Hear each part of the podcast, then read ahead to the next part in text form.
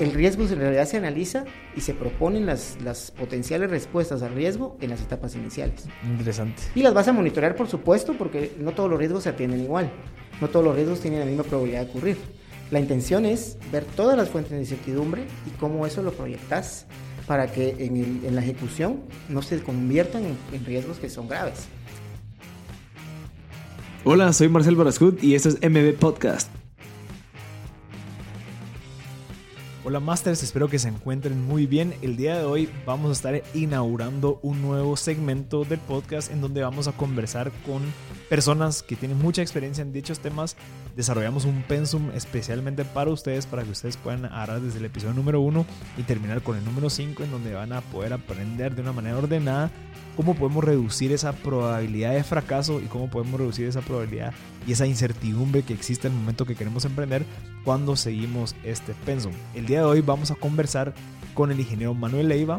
Sí, él es especialista en Project Management todos los docentes y todas las personas que nos acompañan en este nuevo segmento es de ESI School of Management. Ellos están apoyando al podcast, nos están brindando de personal docentes especializados en esos temas para que podamos respondernos todas esas preguntas que necesitamos nosotros responder al momento que queremos emprender. Vamos a ver temas de Project Management, vamos a ver el tema del Business Model Canvas, vamos a ver temas de Design Thinking y vamos a terminar con un tema de finanzas para que podamos aprender lo básico, para que podamos empezar a construir desde ahí y especialmente aprenderlo de personas que lo imparten en sus clases o, lo, o, que lo viven o como es parte de su especialidad. Así que gracias a ese School of Management vamos a estar recibiendo un episodio a la semana que vamos a desarrollar luego de cinco, cinco temas en específico para poder terminar, digamos, y estar listos para poder emprender. Así que le recuerdo, el día de hoy vamos a conversar con el ingeniero Manuel Leiva, especial, especialista en Project Management, en donde vamos a aprender todo el tema y cómo podemos saber al menos lo básico de poder emprender con un buen modelo de estructura como lo es Project Management. Así que espero que les guste este episodio, gócenselo. Es súper valioso para que podamos aprender nosotros. Así que eh, no les dejo más, no les quito más el tiempo. Disfruten este episodio con Manuel Leiva.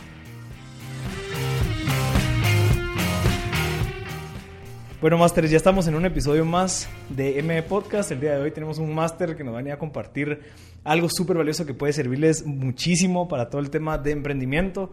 Lo vamos a enfocar en temas de emprendimiento. Obviamente, el ingeniero Manuel Leiva, que es docente de la ESI School of Management.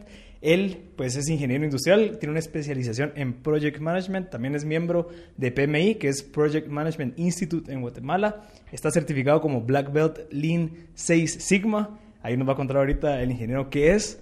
Eh, pero creo que el tema de Project Management, ingeniero, no me dejará mentir, creo que ha sido un boom en los últimos 3, 4 años por el tema de, la, de que las empresas están obligando ahorita a innovar. ¿Qué piensa usted de esto? ¿De dónde viene el tema de Project Management? ¿Por qué es tan popular?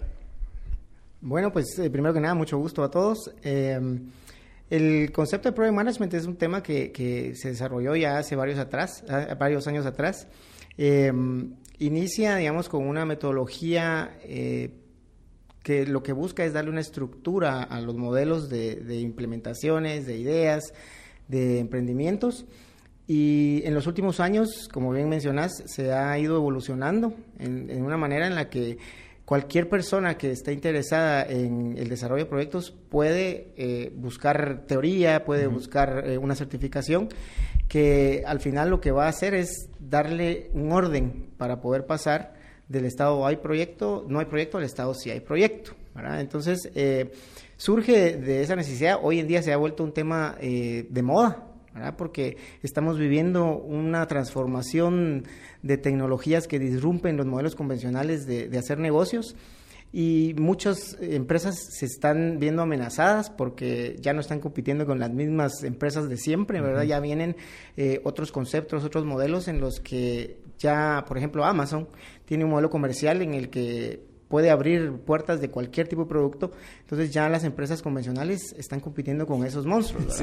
Y tienen que lograr en la medida de lo, de lo ágil que los proyectos de innovación se logren en tiempos récord, ¿verdad? Entonces, eh, se está volviendo de moda por eso, ¿verdad? Para que eh, la empresa como tal haga un giro en su modelo comercial y logre convencer de que la marca sigue siendo eh, buena, de que la calidad de los productos es excepcional. Etcétera, etcétera.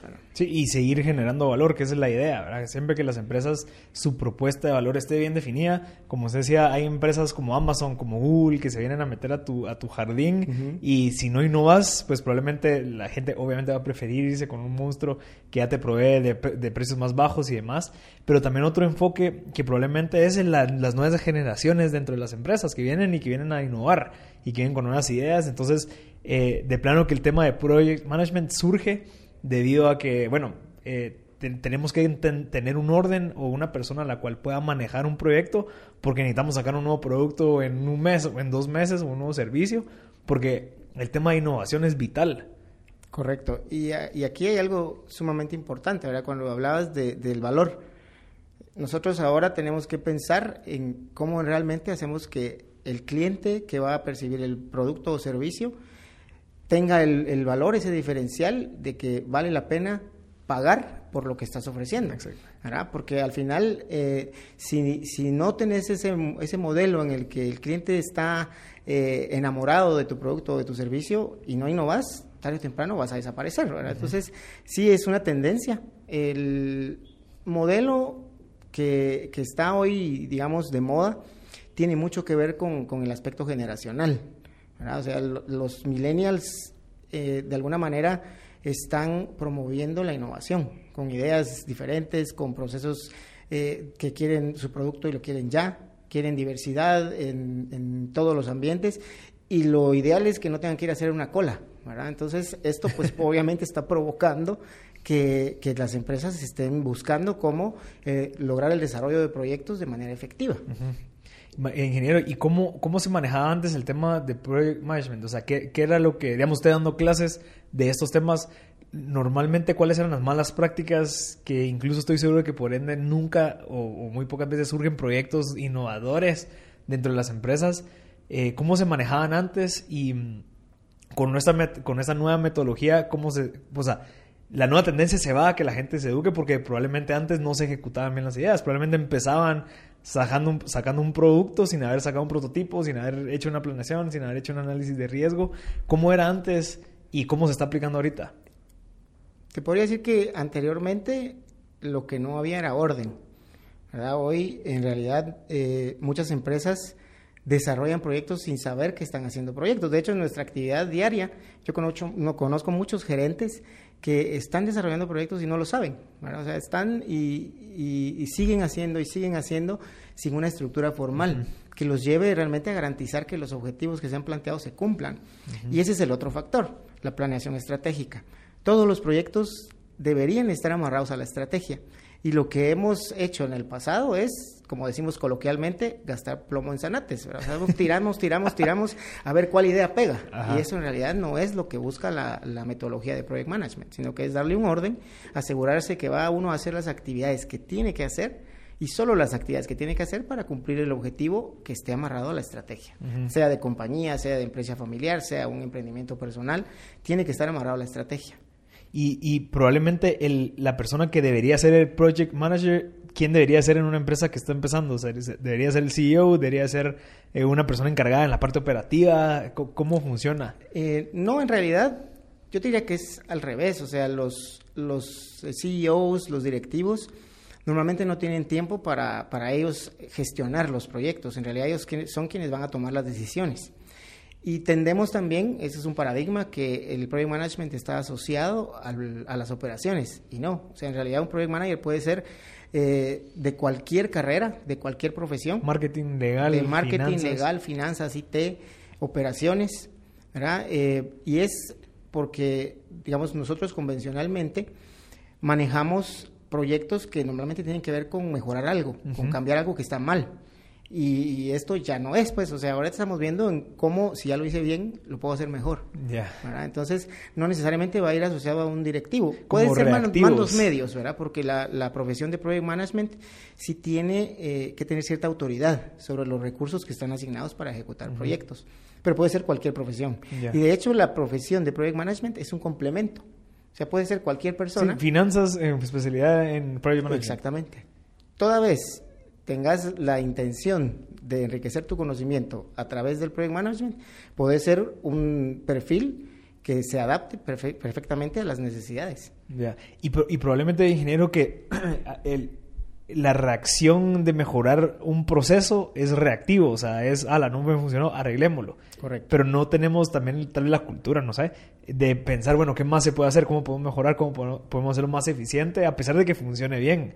Entonces también el tema de la competencia, digamos, que vengan estas empresas grandes, también incentivan ese estrés, ese estrés causa, bueno, no, hombre, ¿qué más podemos hacer? ¿Qué más podemos mejorar? Porque tenemos que seguir generando valor. Ese valor que probablemente hace cinco años yo empecé a generar, probablemente ya es irrelevante, ya tengo que mejorar mi propuesta de valor.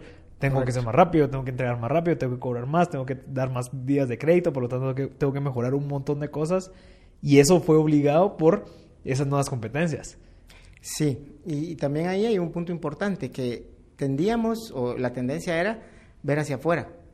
Y hoy muchos de los problemas que están enfrentando las compañías son temas de proceso. Sí. O sea, tengo que voltear a ver qué es lo que estoy haciendo, por qué mis costos son más altos, por qué mis precios no son competitivos. Hay algo adentro de mi, de mi estructura que no está funcionando. Ahí viene la parte del mapeo de procesos. O sea, voy a ir a revisar primero la casa, para luego ver qué puedo ofrecer hacia afuera y que agregue ese valor. Digamos, porque podemos pensar que va a abaratar los precios, va a ganar clientes. Y eso es un error muy grande, porque al momento de que uno abarata sus precios, digamos, como compañía, lo que estoy haciendo es desprestigiando mi marca. ¿Por qué? Porque el cliente inmediatamente va a pensar, o sea, está más barato porque sacrificaron calidad, o está más barato porque eh, el producto ya no va a llegar tan rápido. Entonces hay que revisar primero adentro y normalmente los problemas están ahí. Y pueden ser cambios pequeños que agreguen mucho valor. Ahí viene un poquito de lo que, de lo que contabas de, de, mi, de mi preparación. El modelo Six Sigma sirve para analizar procesos, encontrar problemas y la causa raíz. O sea, no vamos a irnos por las ramas, vamos a ir a lo que en realidad está ocasionando la situación eh, compleja para lograr que el esfuerzo que hagas vaya enfocado a lo que agrega valor. Y si hay algo en ese proceso que no está agregando valor, y hablo del valor que el cliente está dispuesto a pagar, no le voy a ir a preguntar si está dispuesto a pagar que esté ahí la señora dándole clic a la computadora, no, sino que es entender qué es lo que estoy yo generando hacia el cliente y entonces ver si los procesos, en realidad todas las actividades que estoy desarrollando, las paga el cliente. Y lo que no agrega valor, ese es el momento de, de quitarlo. Y decía al principio, no es que vas a corregir algo que está mal.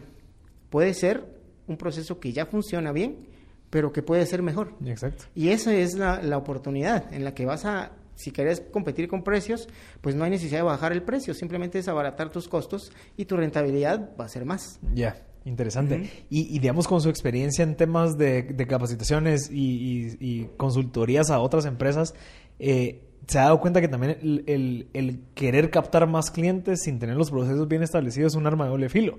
Porque, bueno, quiero captar más clientes bajo mis precios, pero si no he visto mi cocina o mi casa, voy a traer más clientes al mismo problema que ya tengo con mis pocos clientes.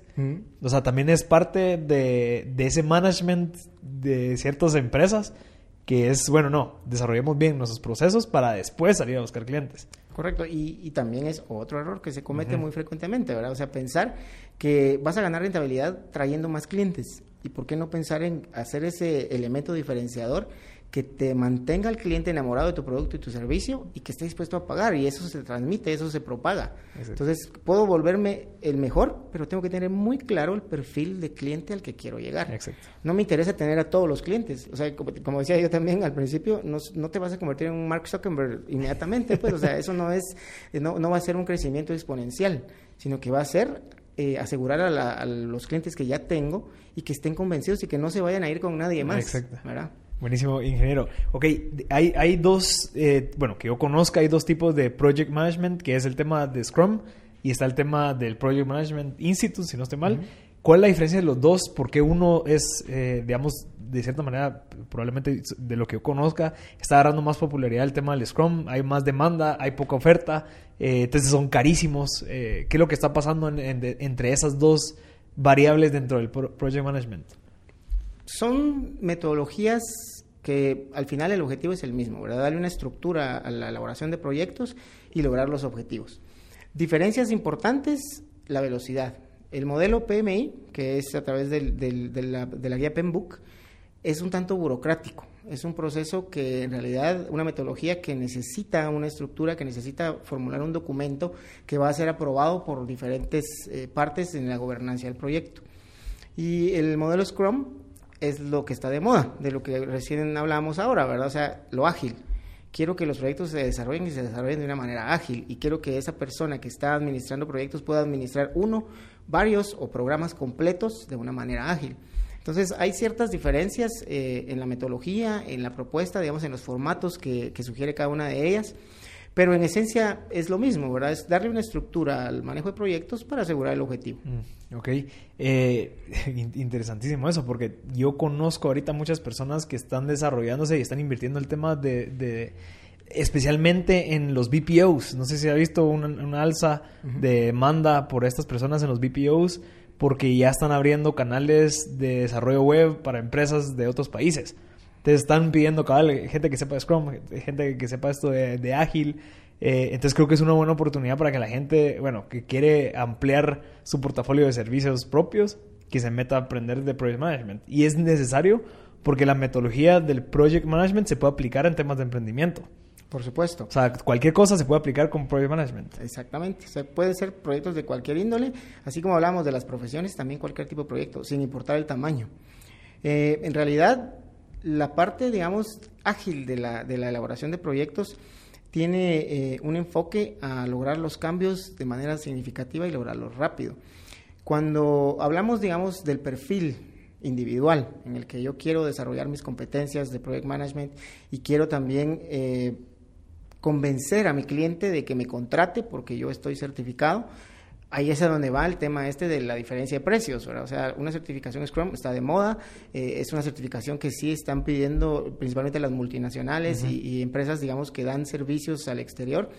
En el mercado local todavía no es eh, yo me atrevería a decir que todavía no es un valor agregado en, el, en las empresas internas o nacionales, ¿verdad? Porque también es difícil cuando estás certificado que utilizas una metodología llegar a querer implantarla cuando ni la dirección, ni los empleados, ni, ni, la, ni el ambiente general de la empresa está amarrada a una metodología.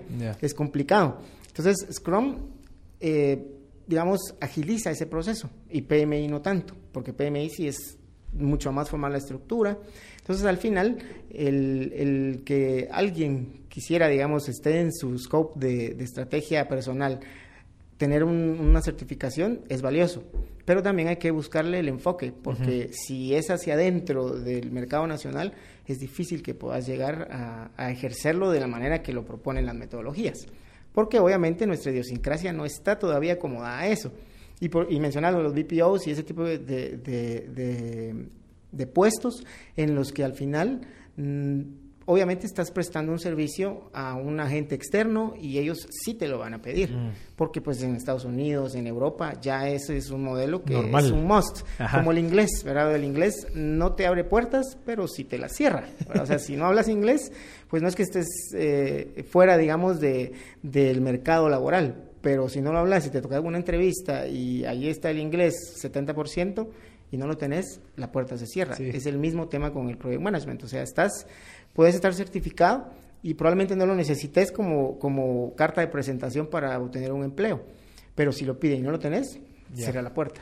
Ingeniero, ok, para comenzar a ver tema, ¿cómo, el tema práctico, me, me comentaba que hay cuatro fases eh, para comenzar cualquier proyecto. Y de, esas cuatro, pues se desglosan en diferentes partes o variables cada una que hay que cumplir. Correcto. ¿Podríamos empezar a ver cuáles son las primeras cuatro? Sí, sí. Eh, hay dos formas de verlo. La primera es el ciclo de vida del proyecto. El ciclo de vida del proyecto eh, se divide en, en realidad son cinco, ¿verdad? Es eh, la etapa inicial, la etapa de planificación, la etapa de ejecución, la etapa de cierre. Y en medio de ellas, pues está el esfuerzo de, monitorar y controlar los, los, indicadores. Hay una diferencia importante. El ciclo de vida del proyecto lo que te va a decir es cuáles son las tareas y el esfuerzo que debo de hacer para cumplir el objetivo. O sea, el objetivo es entregar un producto o servicio. Y por el lado del Project Management, las etapas se llaman igual, etapas iniciales, etapas de planificación, ejecución, monitoreo, control y cierre. Pero esto está más enfocado a la parte administrativa. O sea, ¿cómo logro que lo que dicta mi ciclo de vida de proyecto a través de la planificación y la administración eficaz de recursos, cumpla con el objetivo que está especificado. Entonces, eh, los, los, ciclos de los proyectos todos son igual, ¿verdad? O sea, tienen las mismas etapas. Eso no quiere decir que tengan los mismos pasos. Mm. O sea, no es lo mismo, eh, por ejemplo, el desarrollo de un software. Ahí, digamos, por sentido común, necesitas un diseño, necesitas eh, una, una, prueba piloto, necesitas un desarrollo, luego vienen ya las pruebas formales y la entrega final del, del, del proyecto. Son seis pasos, pero vas a tener etapas iniciales en el, en el diseño vas a tener incluso eh, una mezcla entre etapa inicial y planificación en el diseño. Entonces, puede, la diferencia es que cada proyecto tiene un traje hecho a la medida para lo que es el ciclo de vida del proyecto. Y para la parte administrativa son los mismos. O sea, vas a poder incluso hacer las cinco etapas de, evaluación desde la gestión de proyectos en cada una de las etapas del ciclo de vida del proyecto. Porque es cíclico y vas a estar administrando recursos. Y por eso es tan importante tener una estrategia dentro de la empresa, porque cada proyecto que se lance tiene que ir con un objetivo relacionado con la estrategia. Exacto. ¿Cómo va a aportar este proyecto a la estrategia que tengo, ya sea a mediano, a corto o a largo plazo? Exacto. Y eso, bueno, es otra cosa, que es la idiosincrasia a veces de las empresas de no tener una estrategia en cinco años. Digamos, yo conozco muchas empresas en las cuales no saben y que están haciendo lo mismo. O sea, llevan haciendo lo mismo durante los últimos 10 años y no tienen como que en 5 años queremos implementar esto, queremos atender este mercado. Eh, no existe eso. Entonces, la parte de la estrategia es vital para poder tener un, un proyecto y poderlo llevar a cabo, porque si no estarías trabajando un proyecto a base de, de nada. Correcto. Y hay casos puntuales que son famosísimos de ese tipo de manejos, ¿verdad? O sea, donde tu pensamiento, tu discurso se vuelve obsoleto y no haces nada para cambiar. Está Blockbuster y Kodak, por ejemplo, ¿verdad? O sea, empresas monstruosas eh, a nivel, digamos, de rentabilidad en años pasados y que no se vieron cómo colarse en las nuevas tecnologías y hoy las ves desaparecidas. Blockbuster salió por Netflix y Kodak por la, cámara digital. Cámara digital. Entonces, eh, ¿por qué menciono esta parte? Porque al final es, son ejemplos que, debemos de voltear a ver. ¿Y qué, qué pasa ahí? No estás amarrando la estrategia completa a los proyectos que estás desarrollando. Porque, digamos, Kodak sacó múltiples cámaras y múltiples papeles de impresión y etcétera, etcétera, pero nunca vieron la oportunidad de la parte tecnológica ellos decían, nunca voy a, no, hay, no, vemos en el futuro una persona que prefiera una foto en digital en una pantalla que una foto impresa. y hoy Instagram es la realidad de todo eso. O sea, nos encanta que la gente nos dé los likes y mejor si hacen una historia porque mañana ya subo otra. O sea, no tengo que tenerla ahí para siempre, la foto de mi mamá o la foto de mis vacaciones. Entonces, ese tipo de, de, innovación es la que, en la que tenemos que pensar. ¿Cómo logro que ese pensamiento sea holístico? Porque igual no solo es hacia el cliente, tienes que pensar en competidores, tienes que pensar en la compañía como tal, en tus colaboradores. O sea, ¿cómo es que logras que todas las, las, personas que están involucradas en tu entorno en realidad empujen la estrategia? Sí, ok. Eh, en la etapa inicial, usted me comentaba antes del análisis de riesgo. ¿Qué, qué, qué variables deberíamos de nosotros considerar cuando estamos en la etapa inicial de hacer un proyecto? Porque podríamos, incluso ahorita en, esta conversión, agarrar un proyecto y decir, bueno, si, ¿qué es lo que tenemos que hacer en la etapa inicial, luego en la parte de la planificación, después en la ejecución y en la parte del cierre? Podríamos agarrar tal vez el ejemplo del salón que usted me estaba contando. Sí, sí. Eh, primero, el, análisis de riesgo es algo que, se incorpora formalmente en las nuevas metodologías. Anteriormente el análisis de riesgo se hacía únicamente en los temas de sensibilidad. ¿Qué tanto o qué tampoco puedo lograr la rentabilidad que estoy proponiendo? ¿Qué pasa si en vez de 10 gano 15%? ¿Qué pasa si en vez de 15 gano solo 5%? Hoy la propuesta del análisis de riesgo va mucho más allá lo que se busca es identificar todas las fuentes de incertidumbre en etapa inicial. ¿Cuáles son las situaciones que pueden provocar desvíos en el cumplimiento del objetivo del proyecto? Y ahí vamos a entrar a hablar de marketing, vamos a entrar a hablar de aspectos técnicos, aspectos legales, Que, normalmente no los vemos. ¿Qué pasa con los, con los salones de belleza? No hay en realidad un estudio de marketing. O sea, se van eh, y eso es un, mal común, eh, no voy a generalizar, pero eh, de los emprendedores que muchas veces se van con intuición o en la parte emocional. Es mi idea, me encanta y va a ser un boom. Entonces, eh, en el salón de belleza del, garage, Eso es lo que pasa. O sea, me encanta pintar uñas, soy excelente pintando pelo eh, y pongo todo me lo que... encanta hablar con mujeres. Me encanta hablar con, la- con las, con las mujeres, pero no vemos más allá. ¿verdad? O sea, no se hace... Y, y cuando hablo de un estudio de mercado, tampoco es que voy a contratar una empresa de marketing cada vez que tengo yo una idea nueva, ¿verdad? Sino que es simplemente entender cuáles son los elementos que pueden en realidad darme el salto para que ese negocio o esa idea se vuelva rentable. Entonces ahí hay un punto clave que es ¿por qué no pensar en el, en el riesgo de una manera calculada para convertirlo en una oportunidad? Ajá. Uno de los principales factores que en mi experiencia te puedo decir que afectan el negocio del salón de belleza en las colonias eh, de vivienda es que no quieren arriesgarse a ir a pagar una renta en un centro comercial. Pero el riesgo de no hacerlo es que la frecuencia de visitas, los clientes potenciales se limitan al- a, lo cuatro cuadras a la Ajá. redonda, ¿verdad? Porque si no haces promoción, si no, o sea, te conoce la vecina, te conoce el de atrás, pero ¿qué tan frecuente es que van a llegar a, a arreglarse el pelo ahí a tu salón? Entonces, el análisis de riesgo va orientado a eso, ¿verdad? O sea, tengo que entender primero cuál es el mercado al que quiero llegar. ¿Por qué es importante esta idea? ¿Para qué la voy a hacer? ¿Verdad? O sea, como justificar de alguna manera el hecho de que vamos adelante con la idea. Entonces, el negocio no prospera porque al- probablemente al inicio sí es el boom. O sea, tenés ingresos importantes, pero luego la frecuencia de visitas se va menguando. Y ahí es donde viene el principal problema. No analicé el riesgo oportunamente de qué pasaría si me voy a rentar a otro lado. Y no lo estoy viendo del lado negativo. O sea, el lado negativo del riesgo ahí es qué, qué pasa si yo pongo el negocio en mi garage. O sea, cuáles son las probabilidades de que alguien me visite con frecuencia, cuáles son las probabilidades de que mi negocio se conozca a un nivel mayor, ¿verdad? O sea, que, que logre que la marca sea macro, ¿verdad? O sea, eh, esas son, son fundamentales. Elementos importantes también, el análisis de riesgo de los involucrados, ¿verdad? Involucrados, los vecinos, el comité de vecinos, Mm. que en alguna La medida MUNI. también, la MUNI, Ajá. ¿verdad? Que, que tiene, eh, digamos, injerencia en los resultados del proyecto. Entonces, el análisis de riesgos va, va orientado a eso. O sea, ¿cómo me aseguro que mi idea en realidad va a permanecer en el tiempo? ¿Verdad? O sea, no, cuando hablamos del análisis de riesgos, sí es un, es un análisis cíclico porque puede ser que esas fuentes de incertidumbre que te mencionaba se identifiquen al principio como una fuente de riesgo también, pero que a lo largo de la ejecución te vas dando cuenta que no eran tan graves. El problema es cuando las identificamos y no hacemos nada para que eso no se materialice. Entonces el análisis de riesgos va orientado a eso. O sea, si yo ya estoy viendo que estar en el garage de mi casa me va a limitar la cantidad de clientes, ¿qué puedo hacer para que ese riesgo no se convierta en algo que limite el cumplimiento del objetivo? O sea, no lo voy a no lo voy a ver en función de ah no no voy a poner el salón en el garage porque eso es malo, Ajá. sino que es cuáles son los mecanismos que tengo para mitigar esos riesgos que he identificado. Si, y, y ahí viene, digamos, partirlo un, un poco en lo que es contingencia, en lo que es reserva y en lo que es la gestión. Normalmente, y eso pasa muy común en nuestro mercado, es tenés 10% de contingencia por si algo sale mal. ¿Y eso, esa contingencia es dinero ahorrado? Es dinero, es dinero. Dinero y tiempo, normalmente. Entonces, contingencia es, si algo sale mal, tenemos ese 10%.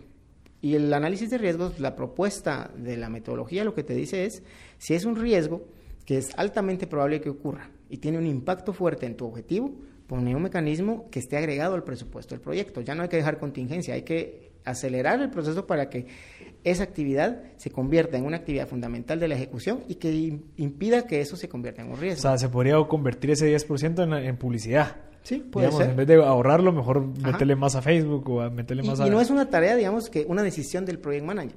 O sea, vas a llegar con, con la propuesta, bueno, vimos este riesgo y esto implica 10 semanas más, implica 5% más de presupuesto. Pero en el costo-beneficio nos va a asegurar de que sí tengamos visitas frecuentes de clientes. ¿verdad? Entonces, el riesgo en realidad se analiza y se proponen las, las potenciales respuestas al riesgo en las etapas iniciales. Interesante. Y las vas a monitorear, por supuesto, porque no todos los riesgos se atienden igual. No todos los riesgos tienen la misma probabilidad de ocurrir. La intención es ver todas las fuentes de incertidumbre y cómo eso lo proyectas para que en, el- en la ejecución no se conviertan en, en riesgos que son graves. El- digamos, un ejemplo muy, muy clásico de esto es eh, los partos por cesárea y los partos normales. Los partos por cesárea en Guatemala, alrededor del 98% de las personas que llegan a un hospital privado van a tener sus bebés por cesárea. Entonces, eso, digamos, es en, la etapa inicial de tu proyecto de tener un bebé, pues es una estadística que es importantísima, ¿verdad? O sea, si yo no me preparo con el presupuesto y tengo la intención de que, de que la mamá y mis hijos tengan a los niños en un hospital privado, de entrada estoy ya con una proyección a que el proyecto a lo mejor no fracasa porque el bebé va a nacer, pero me va a tocar correr en el momento que el doctor diga tiene que ser cesárea. Y si la estadística te está diciendo que es el 98% de probabilidades de que el hospital te atienda con un parto a través de cesárea, pues ahí no hay pierde, pues esa es información que es muy valiosa para analizar el riesgo. O voy a un hospital público o... Y el hospital público, al contrario, apenas es el 38% de las, de, las mujeres que nacen por cesárea. Y eso es un tema de hasta dónde aguanto el riesgo. El riesgo no lo tomo yo. Si yo soy el papá, pues el riesgo lo tiene la mamá, ¿verdad? En el momento en el que hasta dónde aguanta los dolores de parto para que el doctor venga, le ponga la epidural y tenga el bebé por cesárea. En el hospital público es diferente. Ahí van a, a, darle hasta que el cuerpo aguante, hasta que el bebé nazca y para abaratar y minorar costos. Y por supuesto el impacto en el bolsillo es diferente. Entonces es, es una forma, digamos, práctica de entender cómo administrar el riesgo. Si ya sé que es el 98%, ¿por qué no voy a tomar acciones desde, el, desde la semana 1 de la Y así en nueve meses ya tengo... En nueve meses yo ya estoy preparado para cualquier cosa. Mm. A lo mejor y sí, yo ya consulté con mi esposa y estamos dispuestos a aguantar hasta cierto punto la labor de parto. Pero en el momento que ella diga no más, yo estoy preparado por si eso sale mal. Y si no, buenísimo, ahí tengo mi, mi, mi, mi, ¿cómo se guardadito mi, por reserva. exactamente. Ajá. Entonces, es, es una forma práctica de verlo, O sea, y es de anticipar cuestiones que son fáciles de, de, analizar, ¿verdad? O sea, la incertidumbre es, son situaciones que no puedes prevenir. O sea, yo no puedo saber cuándo va a caer un avión acá. Pero mínimo tengo que tener una, una, ruta de escape por si en realidad eso llegara a pasar. Entonces, es una fuente de incertidumbre. O sea, no sé cuándo va a caer un avión acá. Pero eh, por el otro lado, el riesgo sí lo puedo anticipar, porque hay estadística. O sea, si, si yo voy a poner mi salón de belleza, entonces hay estadística que me dice cuánto en realidad es el tamaño de un negocio rentable de, salón. Entonces puedo tomar esa, esa estadística para evaluar el riesgo. O sea, en realidad, a quién quiero llegar, cuánto quiero ganar. Y esa estadística también podría ser, bueno, cuántas mujeres existen en esta colonia. Correcto. Porque si me voy a vivir una colonia de solo jóvenes, eh, de universitarios, de, un de una universidad solo de hombres, probablemente no va a ser no, ya sacamos una estadística, bueno, no va a ser un salón de 20, sino que va a ser un salón de 2. Exactamente, y, es, y, a, ese va, a esa va el análisis de riesgos. O sea, si lo vemos desde el punto del lado marketing, el análisis de riesgos va enfocado al tamaño de tu proyecto. O sea, no voy a hacer el salón tipo spa en la colonia porque va a estar vacío todo el tiempo. Voy a hacerlo en función del tamaño del mercado al que quiero llegar. Entonces, por eso te decía, no es que el riesgo diga no vas con el proyecto. O puede ser que si yo hago, el análisis de las edades de las mujeres que viven en, mi, en mi colonia, a lo mejor me conviene más ir a ponerlo al nivel 1 de un edificio de oficinas. Mm. Porque todas las mujeres cuando tienen una sesión van a hacer una cita en el salón a las 6 de la mañana para llegar bien peinadas. Entonces, a lo mejor ya aprovecho esa parte. No me tengo que ir a un centro comercial, puedo irme al nivel 1 de un edificio Interesante. De, de oficinas. Entonces, es en etapa inicial. Lo ideal es hacerlo antes para que estés con las actividades que podés desarrollar para evitar que los riesgos se conviertan en algo malo para el proyecto. Ok, dentro de la, etapa inicial, ¿qué otras actividades hay? Digamos, tenemos el análisis de riesgo, que obviamente lo que hace es de que pone, de cierta manera, hace que entendas el panorama al cual te vas a meter, como un análisis de entorno, asumo, que es esto del pestel y que metes a ver qué, está pasando legalmente. Eh, ¿Qué otra variable existe en la etapa inicial? Hay una parte importante que es la gobernancia del proyecto. La gobernancia del proyecto es eh, hacer un análisis de los involucrados, en conceptos técnicos se conoce como los stakeholders, quienes son los que van a tener influencias en el proyecto, sean involucrados directos o indirectos. Em, la gobernancia te va a, indicar quiénes son las personas que toman las decisiones, quiénes son los expertos que hay que consultar, quiénes son los elementos de la estructura a los que vas a dirigir en los diferentes paquetes de trabajo para alcanzar el objetivo del proyecto. Eso también es fundamental porque puede ser una fuente de riesgo. ¿verdad? El que alguien tenga una, una opinión que se contraponga a la idea o que alguien, eh, digamos, si es un proyecto social, por ejemplo, en una comunidad, que el líder de la el comunidad, líder de la comunidad no, no vea que hayan, eh, eh, sus necesidades se vayan a cubrir económicas, pues que ese es, digamos, factor común en los proyectos sociales, puede contraponerse y te puede entorpecer la ejecución de un proyecto. Entonces, el análisis de involucrados es fundamental. la definición de la justificación del proyecto. El, por qué lo voy a hacer, para qué lo voy a hacer, quiénes son los que se van a beneficiar, cuál es el beneficio que voy a obtener por hacerlo, también es fundamental. Como la visión y misión del proyecto. más o menos, es parte de la planeación estratégica. El otro elemento también importante es un cronograma. ¿Cuánto tiempo me voy a tardar? Desde el inicio del proyecto, cuando no hay proyecto, hasta que el proyecto está funcionando. ¿Cuánto es ese tiempo que me voy a tardar? Entonces el cronograma se vuelve, se vuelve fundamental. Eh, otro elemento clave es el alcance del proyecto. Que esto es, eh, digamos, entender el requerimiento de ese beneficiario, de ese usuario final, para poder decirle el proyecto es capaz de dar esto. Mm. Yo eh, uso mucho el ejemplo de, la remodelación de una habitación de una pareja. Yo puedo llegar con mi esposa y decirle, voy a remodelar la habitación. Y mi expectativa como remodelación de, de la habitación es cambiar la tele y la cama. ¿verdad? Y cuando le digo eso a ella, su expectativa se va a multiplicar. quiero walking closet, quiero sauna, quiero, sauna, quiero eh, blackouts automáticos en las ventanas, quiero una lámpara super fancy. Entonces, si yo no entiendo cuál es su expectativa y no lo, no lo declaro en el alcance de mi proyecto, voy a ejecutar el proyecto y cuando llegue a entregar la llave de esa habitación remodelada, no voy a cumplir ninguna necesidad ni voy a tampoco satisfacer la expectativa de mi esposa. Entonces, lo ideal es remodelemos la habitación. ¿Cuál es tu expectativa, stakeholder 1? ¿Cuál es tu expectativa, stakeholder 2? Y así, entonces recabo toda la información. Elaboro el plan de proyecto y voy entonces a tener un marco general. ¿Qué es lo que sí podemos hacer con el proyecto y qué es lo que el proyecto no es capaz de dar? Eso se establece desde el inicio para no dejar ninguna duda de, que de lo que el proyecto va a entregar. Y sobre todo para no dejar desilusiones en los stakeholders y en sus expectativas. Entonces, interesante. Podés hacer la remodelación que no tenga todo lo que ella espera, pero tenga lo mínimo necesario para satisfacer su expectativa. Ok, entonces tenemos la gobernanza del proyecto, asumiría yo también que es parte, bueno, eh, si en dado caso eh, tengo esta empresa que quiero ir a atender por este servicio, pues uno de los stakeholders probablemente es el gerente de operaciones que me va a decir que sí o no, de que me va a comprar mi producto sí o no. Entonces la idea es acercarse, entender cuáles son sus necesidades para proveerles a ellos una, una, propuesta de valor que vaya adecuada a sus necesidades. Exactamente. Incluso podría ser también el banco que, bueno, mira, quiero, no sé, parte de eso podría ser que un, una persona que te quiera dar el dinero, bueno, ¿qué es lo que él, espera del proyecto para que también le generes valor a él también? Podría entrar en la parte de gobernanza.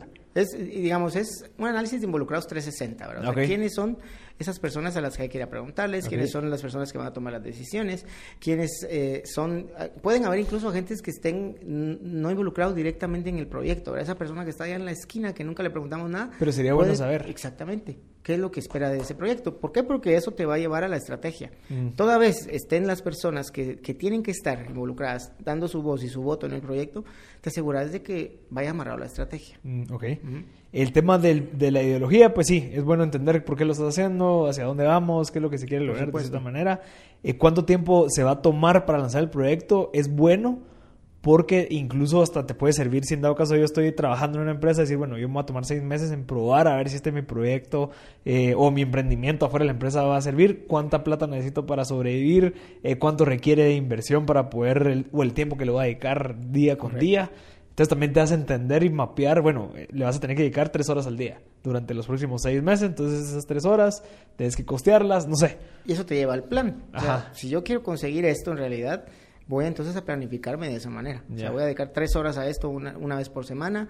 Eh, si quiero que el proyecto se haga más rápido, pues voy a tener más recursos, voy a tener más expertos porque eso es parte de, no tienes que saber de todo para poder ejercer la profesión de Project Management. Hay expertos que te pueden ayudar. Yo he desarrollado proyectos de toda índole. En la escuela, por ejemplo, hay, hay, grupos de, trabajo que van desde una aplicación hasta la construcción de un edificio. Mm. Y no necesitas ser ingeniero civil, no necesitas ser ingeniero de sistemas para poder desarrollar la idea. Lo que necesitas es saber administrar recursos. Exacto. Eso es básicamente. Entonces, si es un emprendimiento, con mayor razón tenés que entrar a hacer un análisis de riesgo. O sea, no vas a sacar tu plata para perderla. Exacto. O sea, no vas, a, no vas a invertir tu tiempo para que eso esté desperdiciado después de seis meses. ¿verdad? Entonces, por eso es importantísimo incluir estos elementos en las etapas iniciales. Y todo esto, de cierta manera, se mide. O sea, bueno, ya cumpliste con todo esto. Bueno, pasemos a la siguiente parte, que ya sería la, la, planificación, que es bueno. Sí, digamos, la parte final de todo esto es poner indicadores. ¿Cuáles van a ser tus indicadores sobre los cuales vas a medir el éxito de lo que estás proponiendo? Y eso es lo que vas a monitorear a lo largo de toda la ejecución. Los famosos KPIs. Los famosos KPIs. ¿Y eso es como, tiene alguna manera que se pueden establecer? ¿Cómo identifica cuáles deberían de ser los KPIs? ¿Tiene alguna estructura, una metodología para establecer? Sí, hay metodologías para establecer KPIs, hay eh, cursos también para, para poder identificarlos, pero en realidad es, eh, tiene mucho que ver con, con la meta que querés perseguir, o sea, y cuáles son los elementos que, que identificás que te pueden en realidad acercar al éxito del proyecto. O sea, puede ser productividad, puede ser eh, presupuesto, puede ser ingresos. Eso depende mucho del contexto en el que el proyecto se ha creado. Y es mejor si haces esa gestión de KPIs en grupo, porque uno cuando está trabajando solo tendés a sesgarte con lo que interesa y, evitas las cosas que son difíciles. O sea, si, si, el KPI es el tiempo, entonces hay que, hay que consultar al experto. En realidad, ¿cuánto me puedo tardar en, construir y en poner a funcionar un salón de belleza? Entonces el KPI va a ser en función de esas actividades que tengo que llevar adelante en el tiempo que dice el experto que lo tengo que hacer. Interesante. Entonces, eh, sí hay metodologías, ¿verdad? Tampoco es que haya una receta mágica para establecer los KPIs. Lo que sí tienes que asegurarte es que ese KPI realmente mida el rendimiento. Exacto. ¿verdad? O sea, que, que no sea, solo por decir. Si sea clave, que no solo sea veniste temprano, no, sino que sea cuántos correos mandaste o como que para tener un índice de, de probabilidad. De qué es lo bueno y qué es lo malo. Y también tener como parámetros, ¿verdad? Hasta dónde es bueno y hasta dónde es malo. Mm. O sea, más o menos 5%. Más del 5% tengo que activar alguna situación para corregir el camino. Ya. Ok. Esa es la parte eh, inicial. En la parte de planificaciones, ¿qué variables podríamos entender? En la parte de planificación, acá es donde, digamos, eh, la frontera entre una etapa y otra es la aprobación del proyecto. O sea, en la etapa inicial hay un, un concepto que se conoce como el Project Charter. El Project Charter es como que el resumen de todo lo que lleva el proyecto en términos de tiempo, presupuesto, personas involucradas, objetivos y la justificación. Entonces, convences de que el proyecto vale la pena perseguirlo. Entonces dicen, ok, es el go del proyecto. Entramos a la etapa de planificación. La etapa inicial es como eh, a nivel high level, ¿verdad? Voy a estar haciendo análisis, probablemente voy a investigar de fuentes secundarias, voy a googlear ciertas informaciones, llamo a conocidos para ver más o menos cuánto me va a costar, cuánto, digamos, es el esfuerzo que tengo que hacer. O sea, dedicarle, es el, el check de dedicarle más tiempo a esta posible idea. Entonces, cuando pasamos a la etapa de planificación es cuando ya haces el deep dive. Voy a entrar a hacer una investigación formal para convencer y para confirmar que lo que puse en la etapa inicial va va, va a ser posible cumplirlo.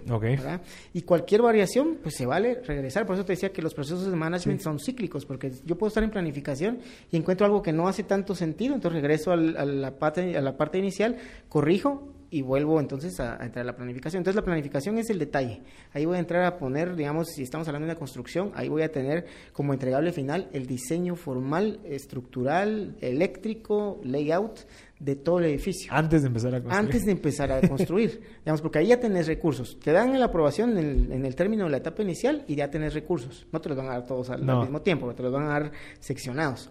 Entonces, la planificación lo que asegura es que no te vayas a gastar ningún centavo más. No tienes que ahorrar, por eso es que hay que ser eficaz. ¿verdad? Tenés que asegurarte de que las etapas se van cumpliendo y que se va consumiendo el presupuesto de la misma manera en la que está planeado. Entonces, ahí vas a entrar a hacer una, una profundidad de análisis mucho mayor porque es realmente asegurarte de que las cosas van a pasar así. Y ahí volvés a analizar el riesgo, las cosas que identifiqué como, como fuente de incertidumbre, ahora cómo eso tiene un impacto económico en el proyecto. Le pongo números, hago... Entonces se vuelve como... Eh, es la parte medular, te diría yo, del proyecto, ¿verdad? La planificación ahí va a entrar todo el detalle posible para que no falle nada. Interesantísimo. Y digamos, ahí entraría la parte del desarrollo y establecimiento de presupuestos. Los presupuestos se desarrollan y se establecen en la fase inicial. Se me, olvidó mencionar ah, que es parte del Project Charter, el presupuesto. Ya. Hay que hacer, digamos, un análisis general, cotizar, eh, investigar para saber cuánto te va a costar. Y siempre con un margen de error, o sea, un margen sí, se puede, digamos, esa es, parte de la contingencia. Ah, digamos, el análisis de riesgo, el presupuesto se mide en cuatro líneas fundamentales. El presupuesto base, que es lo que te va a costar la inversión. La inversión fija y la inversión variable. La inversión fija es literalmente todo lo que se vuelve o se convierte en tu contabilidad un activo fijo. Okay. ¿sí? Supongamos que eh. lo que vas a hacer es, eh, tu emprendimiento es comprar una flotilla de cinco vehículos para meterlos a Uber. Tu inversión fija es el costo de los vehículos. Digamos que cada carro, si son nuevos, van a valer 20 mil dólares. Esa es la inversión fija. La inversión variable es el dinero que necesitas para poner a funcionar ese proyecto y que tengas al menos seis meses sin necesidad de desembolsar nada. El famoso runway. Eh, exactamente. Entonces, ¿qué va a ser eso? El salario del piloto, la gasolina del carro, el mantenimiento, las rentas, las rentas, etcétera. Entonces, mínimo seis meses. Y también ese es otro error que se comete y por eso fallan los, los salones de belleza, porque voy a gastarme toda la plata en lo que es la inversión física y queda lindo el lugar. Pero ¿Con no qué tengo le pago a los estilistas? ¿Con qué pago la renta? ¿Con qué pago el- la electricidad? ¿Y de dónde va a salir esa plata si no la pusiste en tu presupuesto original? Entonces, esa es la, la siguiente línea, ¿sí? Contingencias. ¿Qué pasa si no? Entonces, tengo un guardado por si algo sale mal. Y hay una tercera, un tercer escalón en el presupuesto que se llama la reserva de la reserva de gestión Ok. que es, si es un si es un, un riesgo que no viste si es una situación que no que no se analizó pues está esa parte ahí verdad para hacerlo de manera objetiva ¿verdad? O sea, entonces vas vas como que subiendo en escalones obviamente tampoco es, es sano meterle mucho porque entonces el proyecto se te puede volver una gran canasta de, de desembolsos verdad Ya. Ok, entonces dentro de ese presupuesto se establece antes de pasar a la planificación. Sí, correcto. Ok, dentro de la planificación ya ves eh, más profundo, o sea, te metes a investigar, te metes, contactas ya posibles clientes, Correcto. eh, posibles usuarios, y obtienes insights. Y, y también los expertos entran a funcionar mucho, ¿verdad? O sea, que te den los tips para que las actividades en realidad cumplan con lo que se ha planeado. Ok. Entonces, si vamos a la teoría básica, la etapa inicial es el estudio de prefactibilidad. Ahí estableces tu marco de mercado, cuál va a ser el sector al que vas a llegar, eh, cuál es tu presupuesto inicial, etcétera, etcétera. Y luego viene la factibilidad. Cuando ya haces los análisis formales, entregas tu estudio de mercado formal, el análisis de riesgo formal, y entonces ya pasas a la ejecución. La frontera entre una y otra es que vas a tener tu plan formal. En la metodología PMI, el plan para la dirección de proyectos es un documento que tiene todos los planes para gestionar comunicaciones, gestionar cambios, gestionar presupuestos, tiempos, etcétera. Es un documento bastante Wow. amplio. Entregas esa parte con los diseños finales de lo que sea. Y cuando hablo de diseños, no necesariamente es un diseño estructural, ¿verdad? O sea, un edificio. Puede ser un diseño de un producto, puede ser el diseño de tu modelo de prestación de servicio. O sea, si lo que vas a tener en un salón es el diseño de cómo va a funcionar el Sí, salón. yo cobro, eh, limpia, Ajá. no sé cuánto. ya. Entonces, a partir de ese momento, entonces empezás a ejecutar de acuerdo a lo que planeaste. Y ahí viene y entra a funcionar la- el alcance del proyecto. Voy a hacer solo lo que tengo que hacer para cumplir el objetivo del proyecto. Por supuesto que hay cambios, no quiere decir que esté escrito en piedra, ¿verdad? Porque siempre hay oportunidades. Entonces va a llegar alguien y va a decir, sí, queremos que agregar, qué sé yo, más espejos en el salón de belleza. Ojo, pero eso maximiza el objetivo del proyecto. Entonces regreso, reviso y si sí, yo propongo.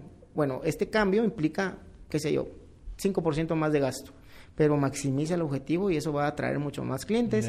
Y si no, también. O sea, no agrega valor, no es un, un cambio que maximice mi objetivo, no va. Entonces, eh, la, la parte en la ejecución ya involucra todo el monitoreo y control. En el momento en que pones la primera piedra, ahí hay que monitorear y controlar. Entonces, ahí es donde se mezclan. Y va esa etapa la vas a llevar hasta el cierre del proyecto. Monitorear y controlar tus indicadores, tus eh, disparadores de riesgo, eh, potenciales eh, eventos, digamos, que, que no están planificados. Ahí los vas a ir monitoreando y regresando, regresando hasta que llega finalmente el cierre del proyecto. En el cierre del proyecto, y ahí es donde termina la responsabilidad del project manager en realidad, entregar la llave del proyecto funcionando, eh, entregas, digamos, eh, facturación, pagos, cerras contratos, para asegurarte de que no quede ningún cabo suelto con el proyecto. Cerras, haces tus pruebas finales y en ese momento puedes pasar a otro proyecto. Y a ese proyecto se le entrega al, Al usuario final, al al usuario dueño, final, digamos, digamos, el- como el al departamento de mercadeo. Correcto. O al departamento de finanzas. Bueno, muchachos, sí funcionó. Aquí está, aquí están los procesos. Y yo voy a conseguir otro proyecto. Así es. Mira, una pregunta. En la parte de. Ya en la parte de ejecución, si en dado caso. eh, pa- o- no- yo no sé qué tanto, o tal vez ya gente que experta como vos, el tema de planeación probablemente deja mucho a la incertidumbre de lo que pueda pasar, de oportunidades que pueden surgir. Y, y creo que lo dijiste, de si va de acorde con el objetivo de la planeación inicial, sí.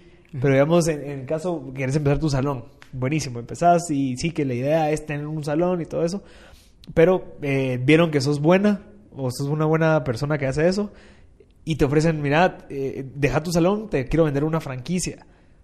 ¿Quieres agarrarla o no? O sea, como que siempre va relacionado con el tema de comenzar un salón, pero por lo bien que lo hiciste, te están ofreciendo una oportunidad que probablemente la planeación no estaba eh, prevista. Pero eso ya es en etapa de operación. Si te entiendo bien, cuando ya entregamos el proyecto. la llave y el, proyecto está funcionando. Digamos, si es un emprendimiento y lo hice tan bien que me están ofreciendo una franquicia, es un nuevo proyecto. Es, es, tu, es tu modelo, digamos, si, si, es inmediato, pues qué bueno, ¿verdad? es como hacer otra vez la etapa inicial de este nuevo proyecto. ¿Cuáles son las oportunidades? ¿Cuáles son los riesgos?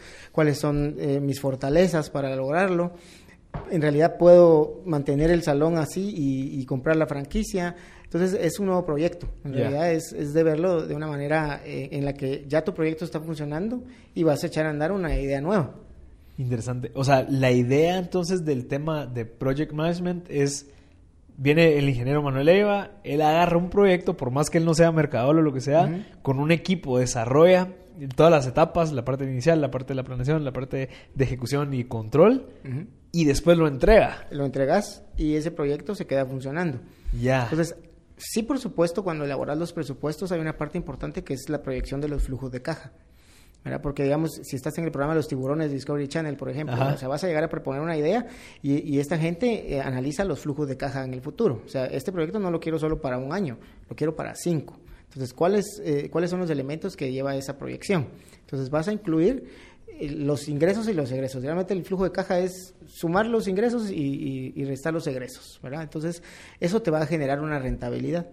Al final, el, el modelo o la responsabilidad del Project Manager termina cuando entregas, pero dentro de esa responsabilidad hay una proyección a futuro, que el proyecto tiene que generar la ganancia necesaria para que se vuelva rentable.